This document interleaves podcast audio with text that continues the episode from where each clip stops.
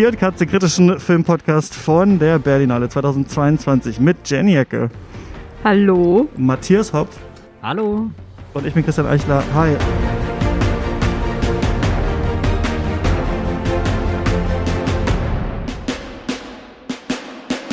Und äh, Matthias, du bist uns ja gerade noch in die Arme gelaufen, zufällig. Ich wollte unbedingt mit den zwei ProtagonistInnen vom äh, Wollmilchcast hier sprechen und ähm, du kamst jetzt zufällig um die Ecke. Bist du Christian Eichler? Und dann haben wir jetzt geredet. Und das ist der erste Podcast, den wir machen. Man hört es vielleicht so ein bisschen, den ich je gemacht habe in meinem Leben mit einer Maske auf. Ähm, ist bei euch auch so? Ja, es ist ein ganz ungewohntes Gefühl. Ich fühle mich noch distanzierter als sonst. Ich habe auch noch nie durch die Maske in ein Mikrofon gesprochen, aber ich glaube, der Ausschlag sieht gut aus. Ich hoffe es. Ja, das passt. Das kann man immer dann, das haben wir in der Post alles irgendwie äh, lösen. Ja, wir sind auf der Berlinale. Ähm, ich natürlich für Katz, wer hätte gedacht, ihr beide für Moviepilot hauptsächlich. Ähm, wie ist denn das für euch jetzt so hier zu sein? Über die Berlinale wurde mega viel geredet im Vorhinein kann man das so stattfinden lassen? Omikron auf dem Höhepunkt, was ist mit äh, Streamern, warum gibt's die Screenern, warum gibt's die nicht und so weiter und so fort. Und jetzt, also als ich da angekommen bin, dachte ich, okay, ist irgendwie gar nichts los. Also irgendwie, man hatte sich so, also wisst ihr, wenn man so vorher gedacht hat, so krass, jetzt zu Omikron auf so ein Festival gehen und so und zwischendurch, ich gucke aber auch nicht so viel Wettbewerbsfilme, viel Encounters, habe ich das Gefühl, das ist so mein Privatfestival, was irgendwelche Freunde, Freundinnen von mir ausrichten. Geht man in ein Kino rein, zehn Leute sitzen drin, ah hier, Weltpremiere Ulrich Seide oder so. Ich finde es ein bisschen äh, witzig auch, ja. Ja, es ist auf jeden Fall bizarr, finde ich. Äh, die große Diskussion, die Realität, aber auch die Entscheidung, das nicht parallel online mhm. zumindest stattfinden zu lassen, weil andere Festivals das ja auch geschafft haben. Also ich würde jetzt nicht den Weg von Sundance gehen, hier in Berlin und sagen, nee, alles online. Mhm. Aber die Technik macht es ja möglich, dass man auch internationalen Kollegen, die aus nachvollziehbaren Gründen vielleicht deswegen nicht anreisen, irgendwie eine Möglichkeit gibt, über dieses Festival zu sprechen. Und stattdessen hat man hier diese kleine Versammlung von Menschen, mhm. die diese Filme schaut. Es sind auch internationale Menschen da, ausgehend von den Gesprächen, die ich so mithöre. Aber es wirkt alles wesentlich ähm, ja, regionaler diesmal, würde ich sagen. Ja, Matthias muss ich immer das Mikro hinhalten. Ich mache es jetzt. Es kommt immer meine verzögerte Antwort hier. Also ich sehe das ähnlich wie Jenny ich hätte mir auch gewünscht, am Anfang war ich auch super nervös, hierher zu kommen und habe insgeheim auch gebetet, dass irgendwie doch noch so eine Absage kommt, weil einfach ich auch persönlich in den letzten zwei Monaten gesehen habe, wie ich meine Kinogänge runtergefahren habe. Und eigentlich bin ich ja der Erste, der irgendwo im Kino sitzt und Matrix 4 bis zum Umfallen schaut. Das habe ich jetzt im Januar überhaupt nicht durchgezogen wie geplant. Also ich musste mich auch wirklich durchringen, sowas wie Licorice Pizza zu schauen. Da, weiß nicht, habe ich ein paar Gesetze in meinem Kopf außer Kraft gesetzt, um mit der U-Bahn zu diesem riesen Filmpalast hinzufahren. Und ich war super nervös vor dem ersten Tag und kann jetzt zumindest sagen, dass ich es sehr angenehm finde. Nach, nach 24, nee, 48 Stunden Berlinale sind wir jetzt schon. Und ich stehe da, fühle mich wohl, fühle mich einigermaßen sicher, so dass da sitzen mit den ganzen Kollegen, die sich auch alle dran halten, die Masken aufzuhaben. Also das hast du ja auch nicht, wenn du in der Berliner U-Bahn fährst oder so. Da zieht jeder mal gern die Maske runter oder fängt einfach das Essen, das Trinken an oder hat schon gar keine Maske dabei. Und da habe ich das Gefühl, herrscht hier so ein gegenseitiger Respekt auf alle Fälle. Und die Vorstellungen sind auch nicht überlaufen. Also das finde ich super entspannt. Also es, es, könnte eine Ausgabe werden, wo ich am Ende rauskomme und sage, ja, das mache ich sofort wieder und nicht, um Gottes Willen, ich brauche jetzt tausend Jahre Schlaf. War ein bisschen wie, wie Wellness, ja, sagt man schon dann vielleicht danach, wenn man hier wieder raus ist. Äh, eine Sache noch, die Folge wird wahrscheinlich am Sonntag veröffentlicht, falls ihr euch fragt, hä, warum so spät? Hier ist wieder diese alte Berlinale Embargo-Regel. Also es gibt die äh, Presseverführungen, die wir besuchen und dann gibt es die Weltpremieren, die dann auch, ähm, oder beziehungsweise die richtige Weltpremiere ist ja quasi dann eine Presseverführung, aber danach ist die erste öffentliche oder die öffentliche Weltpremiere. Und da darf man dann eine halbe Stunde später seinen Text oder seinen Podcast veröffentlichen. Der Claire Denis-Film kommt erst morgen am Samstag um 22 Uhr. Deswegen haben wir die Folge dann erst Sonntag raus. Das heißt, es ist so ein bisschen zeitverzögert quasi, was ihr von uns hier vom Festival hört. Dafür geht es ein bisschen länger, obwohl das Festival eigentlich ein bisschen kürzer ist und ich bin dann auch nur diese sechs ähm, Pressetage da. Aber ich finde es ja einfach tatsächlich interessant, ähm, ich würde auch nochmal sagen, man hätte das irgendwie hybrid organisieren sollen. Also so leer, wie es jetzt in manchen Vorstellungen ist, denke ich, hm, wer weiß, ob da überhaupt jemand über manche Filme mal irgendwo schreiben wird. Ich glaube, da hat man sich eigentlich keinen Gefallen getan. Nicht zu sagen, wir, es gibt natürlich auch Screener und sowas, das, da kriegt man ja immer nur so halb was mit, je nachdem. Und es gibt auch andere Filmmarket-Vorführungen, so auch äh, außerhalb von Berlin. Aber ich glaube, man hätte das auch auf jeden Fall hybrid irgendwie machen sollen. Ich glaube, es wäre im Interesse des Festivals gewesen. Ich bin mal gespannt, so was am Ende über dieses Festival gesagt wird, neben es war halt während Omikron und man hat mal äh, das trotzdem stattfinden lassen oder so. Aber ich freue mich auch, dass es gemacht wurde. Also ich finde auch irgendwie das cool, dass man nicht alles für immer jetzt verschieben muss, wenn man ein Konzept hat, eigentlich ein Hygienekonzept und so weiter und so fort. Aber vielleicht reden wir mal über Film. Habt ihr irgendwas, irgendwas was gesehen, was ihr ansprechen äh, wollt? Guckt ihr, nee, noch eine andere Sache. Ihr schreibt ja für Movie, für Movie Pilot und ähm, wie ist denn das hier so? Weil das ja auch sehr spezifische Filme hier sind. Zum Beispiel Jenny, nee, du hast glaube ich was über James Benning auch geschrieben, äh, Matthias, in so einer in so einer Vorschau und so. Das ist ja nicht jetzt das sind ja nicht alle Filme für, das klassische Movie-Pilot-Publikum. Wie macht man das? Wie verkauft man so diese vielleicht auch sehr verschrobenen Berlinale-Filme manchmal? Na, das, was ich über James Benning geschrieben habe, war leider nur ein ganz kurzer Vorfreudenabsatz. Also mein großes Ziel des Festivals ist es natürlich noch, über den kompletten Film zu schreiben. Und ihr werdet sicherlich in einer Woche herausfinden, ob es mir gelungen ist oder nicht. Aber ja, das sind schon Herausforderungen, das Berlinale-Programm durchzugehen und da jetzt erstmal keinen äh, Film zu sehen, der so üblicherweise auf Movieplot stattfindet. Aber an sich wird es da ja spannend kreativ, also so, so Aufhänger herausfinden und dann nicht einfach nur eine klassische Kritik schreiben, sondern überlegen, naja, wie kann man sich dem Film noch annähern? Was hat er im größeren Sinne mit Popkultur zu tun? Wie lässt das sich einordnen? Jenny hat ja schon einen sehr tollen Text geschrieben, wo der Peter von Kant auf das Metakino trifft, was wir auch gerade in Matrix Revolutions, äh, Revolutions sage ich schon, Resurrections und Spider-Man und so weiter gerade haben. Also da bieten sich schon Brücken an und eigentlich finde ich es äh, sehr toll, dass wir bei Movieplot jetzt schon seit vielen Jahren die Möglichkeit haben, auf die Berlinale zu gehen. Das reißt mich, also ich merke das total auch so aus dem normalen Alltag raus, wo wir eben über große Franchises, über große Marken und so schreiben, ist das schon, schon eine super Abwechslung den habe ich mir geknickt, den Eröffnungsfilm, weil ich dachte, diese Regisseure und Regisseurinnen, die ich, von denen ich immer nur auf Festivals höre, wo ich sonst nie, wo es ist, auf einmal man es kann und dann kommt wieder der Name Ozon oder kommt wieder dies und das, die gucke ich diesmal nicht, habe ich was verpasst, Jenny. Also ich muss an dieser Stelle sagen, dass Ozon schon ein wunderbarer Lehrer, äh, Filmregisseur ist, den man im, weiß nicht, in ähm, Delphi Lux oder im Zoopalast guckt mit dem äh, Rotwein in der Hand. Nein, äh, ich war mega enttäuscht von ihm. Peter von Kant heißt der Film, weiß nicht, ob wir das Peter schon gesagt von Kant, genau, das ist eine, quasi eine Neuverfilmung von dem Theaterstück, das Rainer Werner Fassbinder geschrieben hat, Bitteren Tränen der Petra von Kant, das er ja auch selber verfilmt hat. Ähm, und das ist quasi eine Neuverfilmung mit Gender Switch. Ich persönlich war schon sehr enttäuscht, weil ich die letzten Filme von Ozon eigentlich mochte, die ich gesehen mhm. hatte, insbesondere den Gelobt sei Gott. Den mochte ich auch sehr gerne, als ich noch über genau. den gesehen habe. Ja. Äh, und er ist ja eigentlich immer ein Regisseur, wo, das, wo die Filme in alle Richtungen gehen können. Es kann irgendwie absolutes Schließ sein, es kann Tatsachenbericht sein, es kann sonst was sein. Und Peter van Kant ist quasi die langweiligste Variante einer Fassbinder-Hommage, die man hätte drehen können, gerade im Vergleich zu Oscar Röhlers Enfant terrible der auch nicht ohne Probleme ist, aber der wenigstens sich so aus dem Fenster lehnt. Und Peter van Kant ist sehr safe, würde ich sagen. Wie fandst du den? Ja, safe trifft's gut. Also ich mochte super gern eine äh, Szene oder sogar mehrere Szenen, wo der, der rötliche Raum sich irgendwann so in so ein nächtliches, verträumtes Blau verwandelt und dann sieht man die Schneeflocken so langsam heruntergleiten und da dachte ich, wow, das wird noch richtig groß, das wird noch richtig magisch, aber dann war der Film auch ziemlich schnell vorbei, dass ich mich ertappt habe, wo ich dachte, jetzt ist der emotionale große Bruch da, jetzt geht das große Drama richtig los und dann setzt da auf einmal auch schon der Abspann ein. Ich hatte zwischendrin das Gefühl, das könnte so die Wes Anderson-Version von einem François Ozon-Film werden, weil er auch manchmal in das Haus, in dem das Ganze stattfindet, so aus dem, dem Hof hinaus hinein filmt. Und das hatte viel von, von diesem Grand Budapest French Connection, äh, French Connection, wie heißt der neue? Dispatch. Ihr seht es hier, 48 Stunden auf der Berlin. Ihr hört mich so aus der Ferne reinrufen und so zu, zustimmen. Aber eine Verfolgungsjagd wäre gut gewesen, auf jeden ja, Fall. Ja, Verfolgungsjagd wäre gut gewesen. Aber dass er, dass er so auf dieses Puppenhaus ein bisschen draufschaut. Aber nee, also insgesamt doch eher eine Enttäuschung. Gerade wenn man sich überlegt, was da halt möglich gewesen wäre mit der Meta-Thematik und vor allem auch mit der Fassbinder-Vorlage. Also sowohl dem Film, den er da schon gedreht hat, wo du ja nicht mehr aus dem Schwitzen rauskommst, wenn du den einmal anschaust, plus Fassbinder die Persönlichkeit, die ja überhaupt, also so, so, ich meine, Fassbinder ist ja eine sehr streitbare Persönlichkeit, aber auch wenn ich den Minochet, der den jetzt spielt, ganz großartig in der Rolle finde, weiß nicht, fühlt sich das an, als hätte jemand einfach nur nicht den zweiten Gang reingelegt, sondern den ganzen Film im ersten Gang durchgefahren. Und eigentlich müsste er im, keine Ahnung, fünften, wie viele gibt's? Sechsten? Der erste Gang ist niedrig, oder? Der, der, erste Gang ist super niedrig. Der erste Gang, den nimmst du zum Anfahren da. Und, und der ganze Film ist halt nicht angefahren. Hm. Folgt uns für mehr Autotalk. Ähm, nein. nein. also nicht.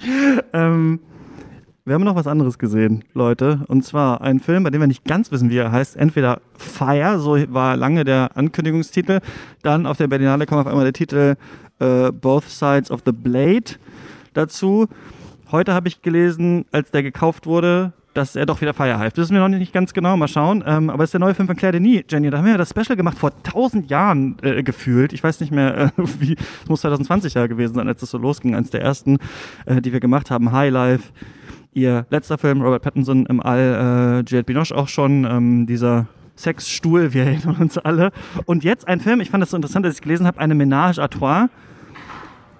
Wie straight es dann am Ende tatsächlich doch war. Also, das ist tatsächlich in diesem Film natürlich auf die Claudini-Art, aber schon um eine Beziehung zwischen drei Menschen, zwei Männern und äh, einer Frau äh, tatsächlich geht. Äh, Vincent Landon ist der ähm, Mann, mit dem Jet Binoche zusammen ist und dann äh, die haben so eine, ja, so ein bisschen Vergangenheit und ihr ähm, Ex-Freund François kommt dann wieder in ihr Leben, der, die arbeiten vor einem Rugby-Verein. Ist das so? Ja, ne? Ich war manchmal verwirrt, ist es Fußball oder Rugby? Dachte ich auch, ganz im Abspann ging das Licht an, die Leute sind rausgegangen, hat jemand gebrüllt, macht das Licht wieder aus, weil über die, unter den Credits in so einem ganz leichten Grau dann noch ein Rugby-Spiel zu sehen war. Und das wäre vielleicht auch meine erste Frage. Warum macht die Frau des Körperkinos einen Film, wo eine Sportmannschaft vorkommt und wir sehen so wenig Rugby da? Ist das nicht eine vertane Chance? Haben wir uns vielleicht am Ende von unserem Special einen Sportfilm von ihr mal gewünscht? Kann das sein? Irgendwas klingelt da bei mir, vielleicht ist aber auch nur äh, geträumt. War das zu wenig Rugby?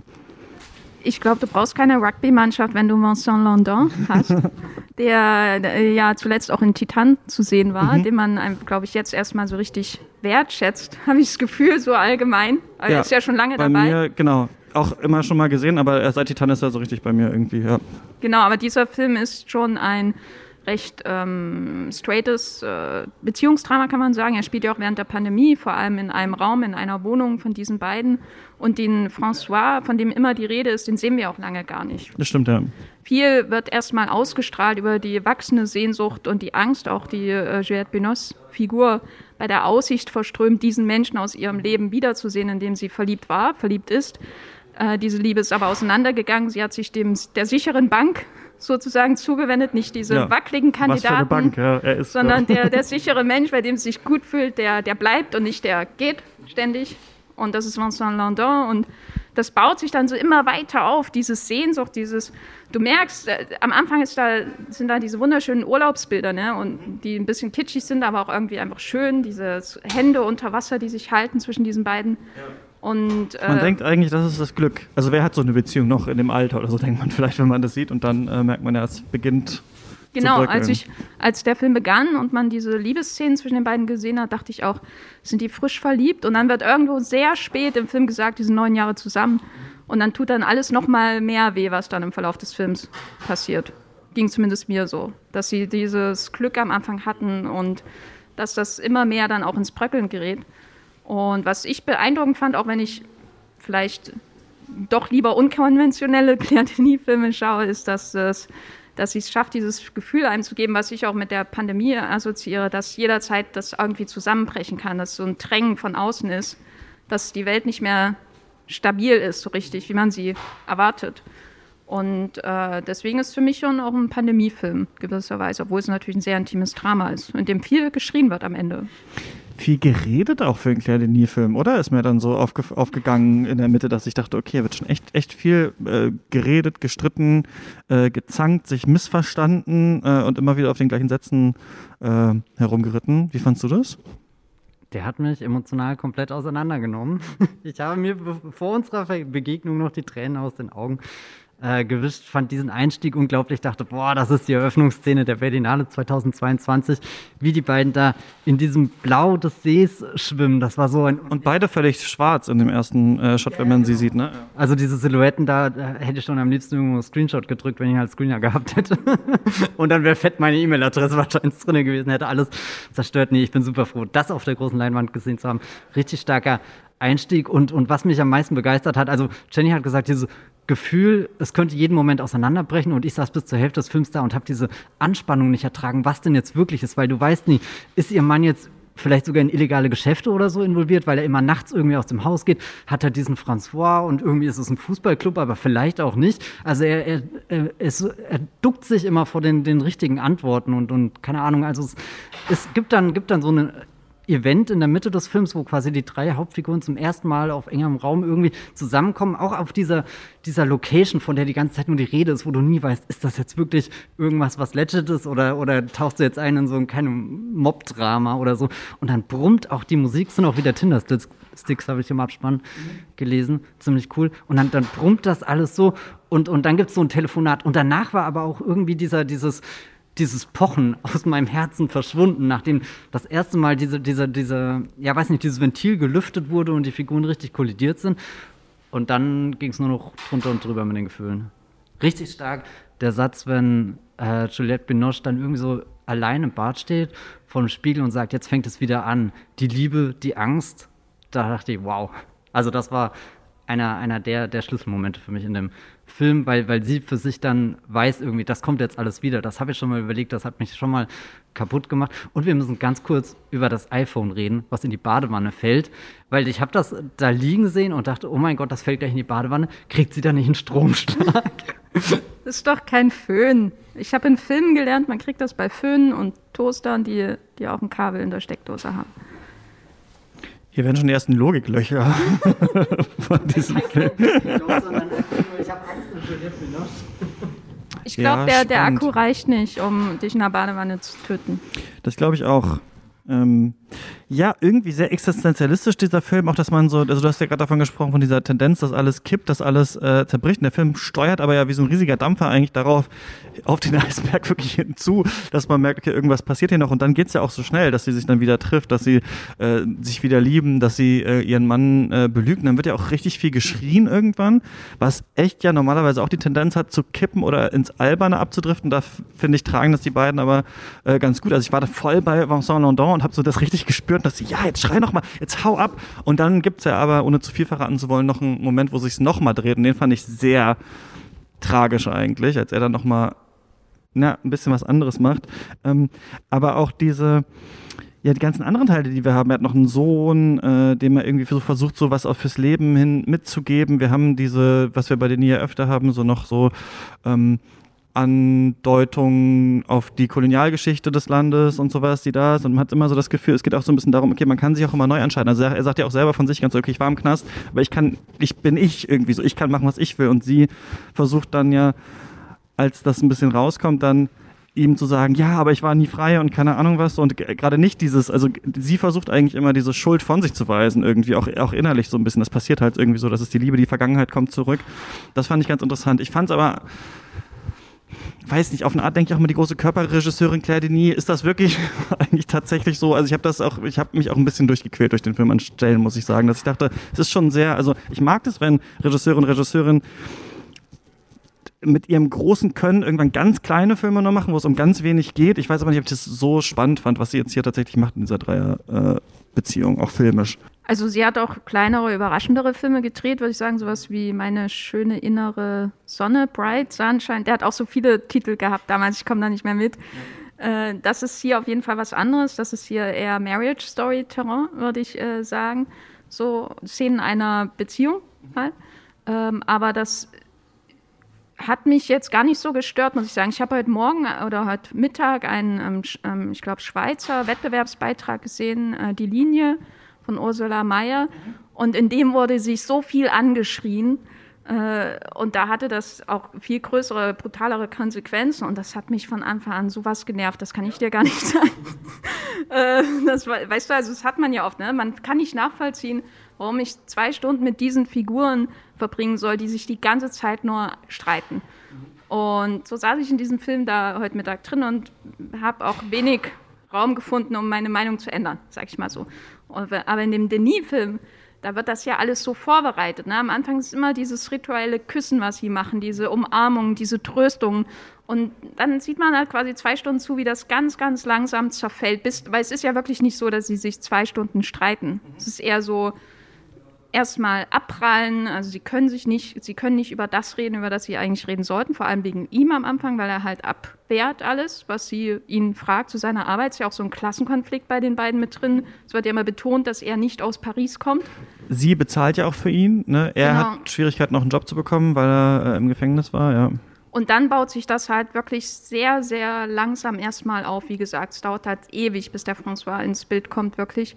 Und selbst dann baut es sich noch mal länger auf, bis dann wirklich die absolute Eskalation kommt. Und zu diesem Zeitpunkt, muss ich sagen, hatte ich die beiden so lieb, dass ich mich fühlte wie das Scheidungskind. Also es war furchtbar. Ist, du musst gleich weg, oder? Äh, hast du noch irgendwas für uns? Was zu dem Film oder generell was Neues? Wie du möchtest. Och, keine Ahnung. Was ich zu dem Film nochmal sagen will, um nochmal auf dieses iPhone zurückzukommen, ich fand das sehr sympathisch. Ich habe es mittlerweile gegoogelt und ich kann nicht, nein. Also ich, äh, egal, ob das jetzt ins Wasser fällt oder nicht, aber es endet ja darin, dass sie früher oder später ein neues Smartphone braucht. Und da fühlte ich mich auf einmal sehr, sehr äh, gesehen irgendwie im Kino, weil dieser Moment, jedes Mal, wenn ich ein neues Handy oder einen Computer, und so oft mache ich das nicht, dass ich mir da was Neues kaufe, also meistens wirklich, wenn es kurz vorm Verrecken ist und, und kein anderes Ding mehr, aber dass du wirklich das als, als Lebensmarker nimmst und dass das irgendwas verändern kann. Und dann gibt es diese Szene, wo sie da steht, wie ist nichts gerettet, so keine, keine Nummer, nicht eine einzige Nummer. Und in dem Moment Ich dachte auch, was ist mit der Cloud? Hä, was ist hier? ich glaube, Juliette Binoche ist so wie ich und ignoriert die Cloud hartnäckig und regt sich dann auf, dass es keine Möglichkeiten gibt, die Dinge zu sichern. Nein, aber das, das fand ich irgendwie so, so eine sehr schön, schöne Möglichkeit, so ein technisches Device irgendwie in diesem Film unterzubringen und ihm eine größere Bedeutung zu geben. So dieses Handy, was du sonst immer omnipräsent hast, aber es wird nie viel drüber nachgedacht. Also da habe ich das Gefühl hier, Olivier Assayas mit seinem äh, Kristen Stewart-Film hier. Äh, Personal Shop. Genau, ähm, war kurz eine Verbindung einfach da, wie, wie klug da so das, das Smartphone eingesetzt wurde. Und das gleiche würde ich auch sagen, wie, wie geschickt mit dieser Corona-Situation in dem Film umgegangen wird. Also es ist zwar präsent da, die Leute sagen, vergesst deine Maske nicht, zieh mal hier die Maske auf oder so. Aber es fühlt sich nicht an, als hat jemand gesagt, ich drehe jetzt den Corona-Film, sondern es ist einfach schon ein Ding in dem Alltag geworden und du siehst, wie das nebenbei mitklingt und sich manchmal auf Gespräche auswirkt, die du dann halt eben mit Maske hast oder sie dann bewusst runterziehst, um jemand dein Gesicht zu zeigen, dadurch näher zu kommen oder so. Und das fand ich jetzt hier sehr angenehm zu beobachten, weil es sich überhaupt nicht aufdringlich angefühlt hat. Aber das finde ich interessant, weil ich habe auch das Gefühl, dass wir uns in so einer Situation befinden. Natürlich ist die Pandemie nicht vorbei, aber wir haben jetzt ja so lange schon in so verschiedenen Lockdowns äh, Zeit verbracht, alle möglichen Menschen an unterschiedlichen so Punkten in ihrem Leben. Und mittlerweile hat, hat man da auch schon so eine Art von Verhalten gelernt, was jetzt noch so drin ist. Also ich war zum Beispiel jetzt im Januar ähm, äh, in Italien und äh, mit Freunden und habe da von da gearbeitet und bin wieder zurück nach Leipzig gekommen. Und in Leipzig sind da die Kinos wieder auf in Sachsen. Die waren ja zu, ewig Lockdown. Und trotzdem habe ich meine Freundin nicht dazu, be- ich habe gesagt, es kommt der und der Film und dann war das immer so, ja, worum geht's denn da? Und ah, ich weiß nicht, ob ich heute Zeit oder ob ich heute Lust habe. Und ich habe das Gefühl, so eine leichte Lethargie hat sich aus der Pandemie noch so mit ins Leben der Leute irgendwie so eingeschrieben. Jetzt war man so lange zu Hause, ah, jetzt weiß man auch nicht, ob man auch Lust hat, so ungefähr. Und das ist vielleicht die Frage, ob wir jetzt langsam so ein Post-Covid-Kino auch kriegen, das also auch so ein bisschen mit den ähm, Folgen eigentlich von diesen ganzen Lockdowns und sowas, in denen man halt nicht mehr ganz lebte, zu beschäftigt. Ne? Ich weiß nicht, ob es in dem Film so stark war, aber ja. Ich glaube, in dem Film, also in dem Denis-Film, hatte ich erst noch das Gefühl, dass die Präsenz des Lockdowns, die, den Bruch Hat die Mutter nicht umarmt, weil sie keine Maske auch auf hatte. Nur das ist noch eine sehr Sache, Ja, die wir heute nicht ja. mehr machen würden. Ne? Aber ähm, dass de, diese Präsenz der, der, der Distanz, der Masken äh, ist eher noch verstärkt, wenn die Nähe auseinanderbricht in diesem Film. Weil die Großaufnahmen, die sie dann hat, wenn sich da Nasen und Wangen annähern, so, das hat nochmal eine ganz andere Bedeutung, finde ich, vor dem Kontext dieser doch subtil eingeflochtenen Covid-Pandemie-Details in dem Film. Also es hat mich noch mehr härter getroffen irgendwie die, wenn die Intimität äh, auch so giftig wirkt dann im Verlauf des Films. Ne? Also was, wonach man sich ja die ganze Zeit sehnt, wenn alle irgendwie Abstand halten müssen, man seine Familie nicht sieht über Monate hinweg und so und dann hat man dieses, dieses Wiedersehensgefühl von ihr, aber es wirkt destruktiv auf alles, was sie sich aufgebaut hat. Das ist irgendwie sehr bitter auch.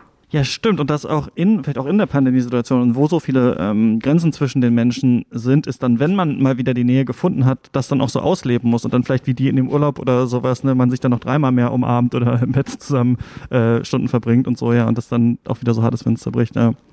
Äh, musst du los, du guckst aufs iPhone.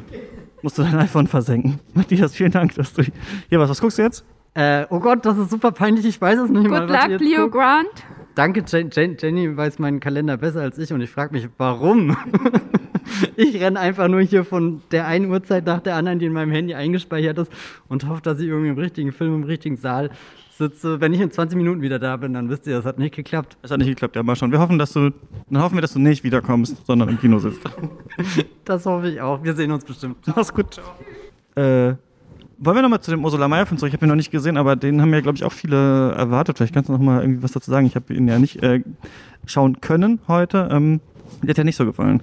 Also ich bin noch zwiegespalten. Es geht um eine Familie, ähm, gut betucht, hat ein Haus. Es, wenn sie ein Haus haben, ist es für mich immer gut betucht. Wenn sie ein Haus haben, ist es ein Berlinale-Film, ja, denkt man eigentlich ich bin so. Ja. Plattenbau groß geworden. Alle Leute, die ein Haus haben, sind für mich reich. Nein. Äh, ist bei mir auch das Gleiche, auch in der ja. Wohnung äh, aufgewachsen. Ja, es ist immer, deswegen schon leichte Distanz immer Genau, genau. Ich kann mich nicht mit diesen Menschen identifizieren. Nein, aber äh, es geht, äh, dieser Film beginnt mit einer Zeitlupenaufnahme, mit mehreren Zeitlupenaufnahmen von einer Familie, die in, einem, in einer absoluten Rage gefangen ist. Nämlich die Tochter, die greift die Mutter an. Man hört keine Worte, man hat noch super dramatische Musik. Die Tochter greift die Mutter an, die Mutter ähm, wird von ihr geschlagen, sie prallt auf auf dem Klavier und die Tochter wird rausgeschleift, wirklich rausgeschleift. Das ist die Grundidee, äh, die ja. Da enden ja eigentlich Berlin. Man hofft ja, dass da Berlinale Filme manchmal enden an diesem äh, Punkt, aber da geht, so geht's los. Genau, so geht's los und dann äh, kommt eben raus, die ähm, Tochter muss quasi so einen 100 Meter Sicherheitsabstand gerichtlich einhalten von ihrer Familie, also auch die zwei ähm, älteren, jüngeren Schwestern, die da auch teilweise noch leben. Und die Mutter ist im Krankenhaus. Die Mutter war Pianistin und hat durch diese Auseinandersetzung ähm, äh, teilweise ihr Gehör verloren. Das, es wird immer dramatischer, je mehr ich rede. Und es stellt den Film nicht korrekt dar. Weiß man am Anfang, warum die sich streiten, oder ist das die Frage, die im Nein, Raum das steht? bleibt, es gibt nie wirklich einen klaren Auslöser für diesen Streit. Aber es werden ähm, im Verlauf des Films, vor allem durch den Habitus der Mutter und durch ähm, sehr dumme Dinge, die sie sagt äh, über ihre Kinder, wird angedeutet, warum sie drumherum sich so ein, äh, ein äh, Ring aus Wut bildet, weil der hat sich bei mir auch gebildet, je länger sie geredet hat. Ja. Ähm, das ist ein bisschen unvorteilhaft, finde ich, für diese Figur von der Mutter, äh, weil die dadurch, ihr wird quasi die ganze Exposition aufgelastet, den niemand aussprechen möchte, die sie in ihrem Verhalten gegenüber ihren Töchtern zeigen muss. Das heißt, man ist dann relativ schnell irgendwie in dieser Position, wo man denkt, die super gewalttätige, prügelnde Tochter, die generell ein Gewaltproblem, ein Aggressionsproblem hat, ist meine Heldin und ich verstehe, warum sie sich so verhält. Mhm. Ähm, aber was diesen Film so zwiespältig für mich macht, ist, dass er. Er klingt eigentlich irgendwie trotzdem erstmal ganz interessant bis dahin. Er, ja, ja, er ist auch interessant, aber ähm, er ist einerseits total überzeichnet, eben in dieser Figur von dieser Mutter, und andererseits aber auch irgendwie ein realistisches Drama, gerade dieser Blick auf die Tochter und ihr Versuch, irgendwie wieder ihr Leben neu zu starten und diese Beziehung irgendwie wieder zu kitten. Und dann kommt aber noch ein drittes hinzu, und das ist eher so eine komödiantische, satirische Sicht auf diese bizarre Familie, ähm, die sich gerade in der Mitte des Films dann dazu gesellt. Und das hat für mich dann irgendwie nichts Rundes ergeben, aber hat den Film dann auch irgendwie wieder interessant gemacht, weil wenn man nur diese total übertriebene Mutter gehabt hätte, dann wäre es halt auch ein bisschen plakativ gewesen. Und diese tonale Inkonsistenz, wie ein Hollywood Reporter Reviewer wahrscheinlich schreiben würde, ja. die hat ihn für mich schon wieder spannend gemacht. Also ich wusste dann auch irgendwann nicht mehr, wie, wie soll ich das jetzt überhaupt einordnen, was passiert.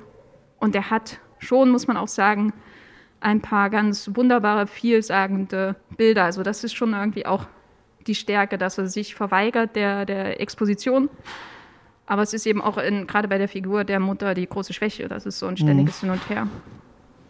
Lass uns doch vielleicht noch einen Film kurz ansprechen. Ich frage mich gerade, welchen. Wie wäre es denn mit dem Strickland-Film äh, Flux Gourmet? Ähm, Peter Strickland, ich kenne ihn hauptsächlich von The Duke of Burgundy, ich glaube mit Barbarian Sound System ist er. Studio? Sound Studio, Studio. Ich, ja. Damit ist er ähm, so richtig bekannt geworden, ne? Und dann. Äh, In Fabric hat genau. er noch gemacht, den Mode-Geisterfilm leider auch äh, noch nicht gesehen. Alle ja sehr gut eigentlich angenommen worden von der ähm, Kritik auf die eine und andere Weise. Man weiß, es geht oft in eine Horrorrichtung. Man weiß, es wird viel mit Sound gearbeitet und mit ähm, verrückten Ideen. An Duke of Burgundy hat mich auch diese Abgeschlossenheit in diesem Institut irgendwie erinnert, was wir hier sehen. Ja, und was ist es? Es ist ein kulinarisch-musikalisches Institut, was wir hier sehen. Gwendolyn Christie, wir kennen sie noch als äh, Brienne of Tarth von Game of Thrones, spielt diese Institutsleiterin und es gibt immer eine Band, die da so eine Residency hat, so ein bisschen wie in Las Vegas oder so, äh, Adele, äh, sind die da und Ja, oder so Monat eine Künstler-Residenz, halt, mhm, wo man genau. gefördert wird und kann seiner Kunst nachgehen. Stimmt, ja. Aber es, aber es gibt auch Auftritte, ja, du hast recht, ja, das ist äh, eher, eher, so zu verstehen und dann gibt es immer so Auftritte. Auch wenn ich Adele denen. schon gerne in diesem Institut gesehen hätte. Ich auch sehr gerne, ja. Was hätte sie, worüber hätte sie gesungen? Über die Moorrübe, wer weiß.